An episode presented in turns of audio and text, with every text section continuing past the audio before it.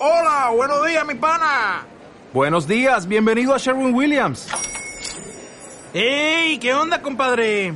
¿Qué onda? Ya tengo lista la pintura que ordenaste en el ProPlus app. Con más de 6.000 representantes en nuestras tiendas listos para atenderte en tu idioma y beneficios para contratistas que encontrarás en aliadopro.com. En Sherwin Williams somos el aliado del PRO. Sí, escuchábamos Marillion ahí eh, a esta hora de la mañana, 10 con 15, y nosotros ya entramos en esta conversación tan interesante porque ya sabemos que el presidente Boric designó a José Morales como candidato a fiscal nacional. Su nombre deberá ser visado por el Senado. Por su parte, la UDI y la DC confirmaron que ratificarán el nombramiento. Y para hablar de esto ya estamos con Alberto Mayol, sociólogo, escritor, académico de los USACH y director de la facultad.cl. ¿Qué tal, Alberto? ¿Cómo estás? ¿Qué tal, Fran? ¿Cómo estás tú? Todo bien. Cuéntanos ahí si aprueba el presidente Boric con esta elección de José Morales como fiscal nacional. ¿Se cree que sea un nombre que dé garantías, que encuentre apoyo en el Senado? O sea, va, a tener apoyo, evidentemente. Yo creo que nombró al favorito. Eh, ahora, es, muy complejo, es muy complejo porque eh, frente a una situación como la que a, a la que llegó, o sea, ¿qué es lo que pasa en el fondo? Pasa que el gobierno llegó al tema eh, tarde, o sea, el tema ya estaba sobre la mesa. Eh, es muy difícil a última hora levantar una, una perspectiva, una mirada, hacer gestiones. Cuando tú estás muy débil, además las gestiones pueden salir mal, quizás tuvieron miedo de ir a, de hacer, de hacer lobby y, y la verdad es que, claro, llegaron entonces los candidatos, no quedó claro nunca, para efectos de, de, la Corte Suprema, cuál era la candidatura que le interesaba al gobierno que llegara a una instancia última, al menos, no necesariamente ganar, pero por lo menos respetar. Es una lógica bastante obvia, o sea, el, eh, el, poder ejecutivo, el poder, el poder judicial va a tener un, un nombre preferente o una terna, lo que sea, entenderá que el Ejecutivo tiene algún nombre preferente o algo más, eh, y entenderá que el Congreso tiene algo más. Y de alguna manera se arma el mix hasta llegar a la, a, la disputa final. Eh, y los gobiernos tienen muchas manijas para poder, eh, para poder empujar indirectamente todo eso.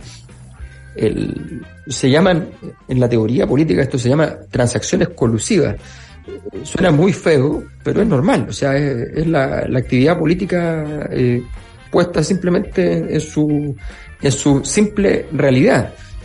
Eh, y en, esa, en ese acto de organización colusiva, el gobierno se arrestó. Todo parece indicar. O perdió prematuramente y sintió que no tenía sentido intentarlo. Eh, y entonces quedó sin, sin nombre. Frente a eso, entonces, decide ahora pasar página rápido y darse por, por derrotado, no, no seguir peleando el, el, el, tema, porque tampoco tiene mucho que pelear, porque tampoco tiene ningún nombre que en realidad le satisfaga probablemente. Eh, y en medio de eso entonces eh, va y, y, sale con este nombre. Ahora, los gobiernos en un escenario complejo pueden, pueden igual negociar, o sea, pueden, pueden ir y decir, mire, ¿dónde está el, que tiene menos posibilidades? En su momento era Abbott, por ejemplo. Mm. ¿Dónde está? Bueno, eh, veamos qué, se puede hacer con, eh, con él o con ella. Entonces se, se trabaja. El gobierno decidió restarse de todo eso y puede ser, puede ser que, sin ser una idea maravillosa ni mucho menos, puede que no esté, no esté del todo mal asumir la pérdida, restarse y, quedar, quedar fuera y pasar página rápido, aun cuando es un tema muy delicado, porque evidentemente el, fiscal es quien abre la, ruta de judicialización de cualquier, de cualquier cosa y por tanto eh, es evidente que, que, es un nombre muy importante en ese, en ese proceso. Entonces, da la impresión, eh, es el que el fiscal, para decirlo en claro, no pone la guinda a la torta, pero anuncia la existencia de la torta. Entonces, no es menor, es el que pasa del cero al uno, el que crea el, el, universo jurídico para efectos de una causa. Es un trabajo muy importante y en ese sentido creo que el gobierno, eh, no sé si queda en una posición difícil porque depende si también se reunió con los correspondientes, si hubo eh, vinculaciones, eh, pero al menos públicamente pierde el, el, el poder que había, el poquito poder que había logrado mostrar la semana anterior con la presidencia de la Cámara de Diputados, a lo cual le sacó todo el lustre que pudo, pero no es mucho lo que se le puede sacar a eso.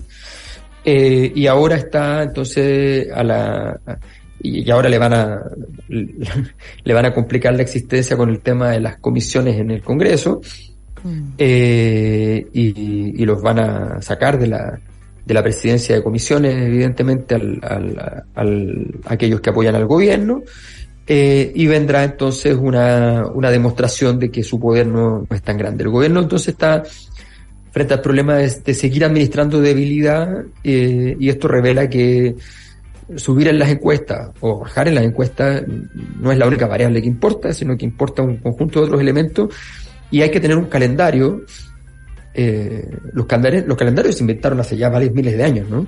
Entonces uno puede más o menos saber en qué fechas vienen cosas importantes y uno puede empezar a trabajarlas cinco meses antes, eh, ojalá mucho antes todavía. Eh, y esto da la impresión, no sé, pero da la impresión de que, de que los pilló en una posición eh, más bien cándida, ingenua y un cierto adanismo eh, y eso creo que lo, lo, está pagando hoy día con no tener ningún nombre ni algo aproximado para, para, para poder discutir esa, esa nominación. Interesante esos calendarios ahí que, que tú mencionas y esas transacciones colusivas como, como parte de la actividad política, que bueno, finalmente esta decisión tiene mucho que ver con eso y continuando ahí en la línea del presidente Boric específicamente, ¿cómo viste su participación en la PEC? Eh, con apretón de manos a Xi Jinping también y todo, para cerrar ese, ese momento, ese episodio. Eh, Gabriel Boric es un líder magnético con mucha, con mucha capacidad para ese tipo de escenario, muchísima capacidad. Eh, creo que, que, es de esos líderes que, eh, que le gustan a los otros líderes, les gusta salir en la foto con ellos, les gusta, no te van a hacer mucho problema, eh, y, por tanto van a, van a ocupar tu carisma a, su favor también, y tú vas a ocupar también el de ellos a su favor. Es un, es un buen negocio, pero es muy insuficiente. Yo creo que es el, es el momento de que en estos viajes Gabriel Boric logre eh, algo más, logre una vinculación mucho más, mucho más sólida eh, internacionalmente y logre ir generando lo que se le, se le está pidiendo en el fondo, que, es articular eh, otros países, organismos internacionales, en políticas conjuntas respecto a diversos temas, narcotráfico, eh, seguimiento de cuentas, eh, lavado de dinero, por el lado de la seguridad y por el lado de, de la asesoría técnica especializada. Son países que han implementado muchas veces distintos tipos de reformas que, que, que, pueden ser de utilidad para Chile eh, y eso esa colaboración también es una colaboración que, que el ámbito ah, diplomático admite y, y, favorece.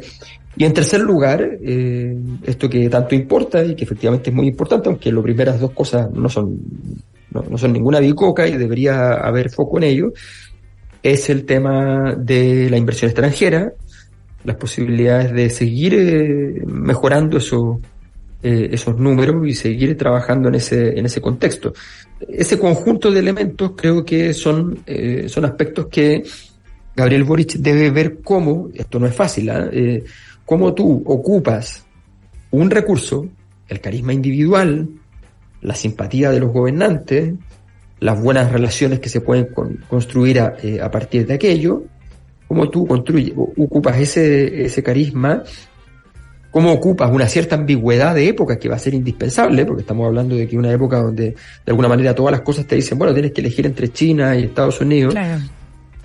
Y, bueno, y es una opción que para países chicos eh, no es ninguna opción, o sea, eh, eh, esto es un problema y esto es otro problema, o sea, no, no, no, no, no, se puede a menos que alguno de ellos te ofrezca algo que, efectivamente sea demasiado sustantivo. Entonces se hace, se hace muy complicado y en ese contexto hay que manejar una cierta ambigüedad, eh, pero con buenas vinculaciones y cómo traducir eso en cosas que sean eficaces, que sean de utilidad para el gobierno, no de utilidad solamente, nuevamente, para subir en las encuestas, sino para hacer cosas que efectivamente después sí te den, eh, te favorezcan los procesos de legitimidad. Sí, por supuesto. Ahí vamos a ver eh, cómo se van generando estas articulaciones más intensas en los próximos viajes del presidente, los próximos encuentros, más allá de, este carisma magnético que, tú mencionas que, que, de repente no basta. Y ahora pasando al proceso constituyente, eh, Fernando Atria, en entrevista con la tercera, negó que él sea uno de los responsables de la derrota que sufrió la izquierda en el proceso constitucional. Pero sí reconoció un error, un error interesante que dice no haber hecho más para, para incluir a la derecha en el debate. El ex convencional aseguró que se está buscando un acuerdo que no sea muy de verdad. ¿Qué te parecen sus palabras o, o cómo sientes que se toman ahí en los diferentes, en los diferentes agentes importantes para este proceso? Em, a ver, yo creo que, la opinión pública en ese sentido, a partir de las distintas investigaciones que hay sobre el, sobre el tema, he hecho ya varias encuestas durante todo el proceso y, eh, y además fue algo que muchas voces, lo sé positivamente. Muchas voces eh, informaron a distintos miembros, directivos, entidades, asesores de la convención eh, y no hubo capacidad de escucha en su momento. Eh, es evidente que uno de los líderes de la convención era, Fernando Atria y un fracaso como ese, este es un fracaso bien grande, o sea, estamos hablando de que más del 90% de las asambleas constituyentes, convenciones constituyentes que ofrecen un texto, más de, insisto, más del 90% se aprueban en plebiscito de salida en todo el mundo. Eh, entonces, eh, esto es un, hecho excéntrico eh, y, muy grave, sobre todo porque era una gran oportunidad para construir una, un, marco legislativo completamente distinto. Entonces, evidentemente hay una responsabilidad, más aún si uno observa los resultados de, eh, nosotros hicimos la pregunta sobre quiénes, qué personas son los más culpables de esta crisis. ¿En la encuesta de la Cosa eh, Nostra? En la encuesta de la Cosa Nostra, y entre los, los, los, nombres mencionados vinculados a la convención, están sin duda Fernando Atria, o sea, hay, la gente lo nombra al respecto. Porque tenía un liderazgo, naturalmente, y porque tenía un liderazgo en este proceso en particular, y porque ese proceso fracasó, entonces había una responsabilidad, una responsabilidad obvia, digo. Yo tengo la impresión de que todavía les ha costado a los convencionales, y voy a decir algo, algo duro, ¿ah? no, no, no, lo digo por Fernando porque no tengo idea, de, pero me he enterado por muchos académicos de distintas partes del mundo que, que hay muchos convencionales que están, han estado siendo invitados a todas partes, eh, porque eh, en todas partes quieren, quieren escuchar cómo fue esta experiencia, en todas partes quieren también conocer este tema de, la, de las noticias falsas, vincularlo un poco en esto del al Brexit, a Donald Trump. Eh, Muchos sacaron libros también.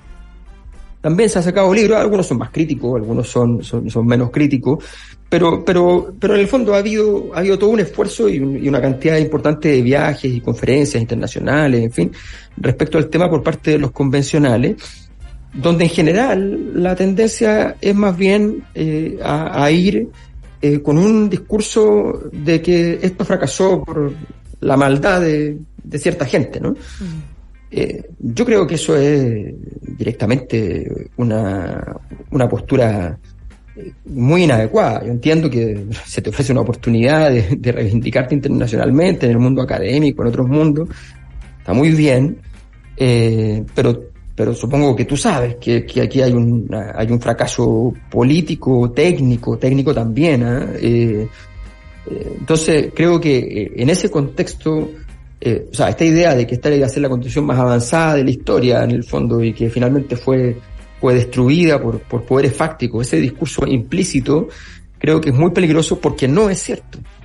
Eh, entonces, creo que, que, todo lo que conduzca a ese tipo de, de, articulación conceptual, que es, está dicha sin decirlo, yo creo que eh, es una impostura y es inadecuado y es académicamente eh, deshonesto.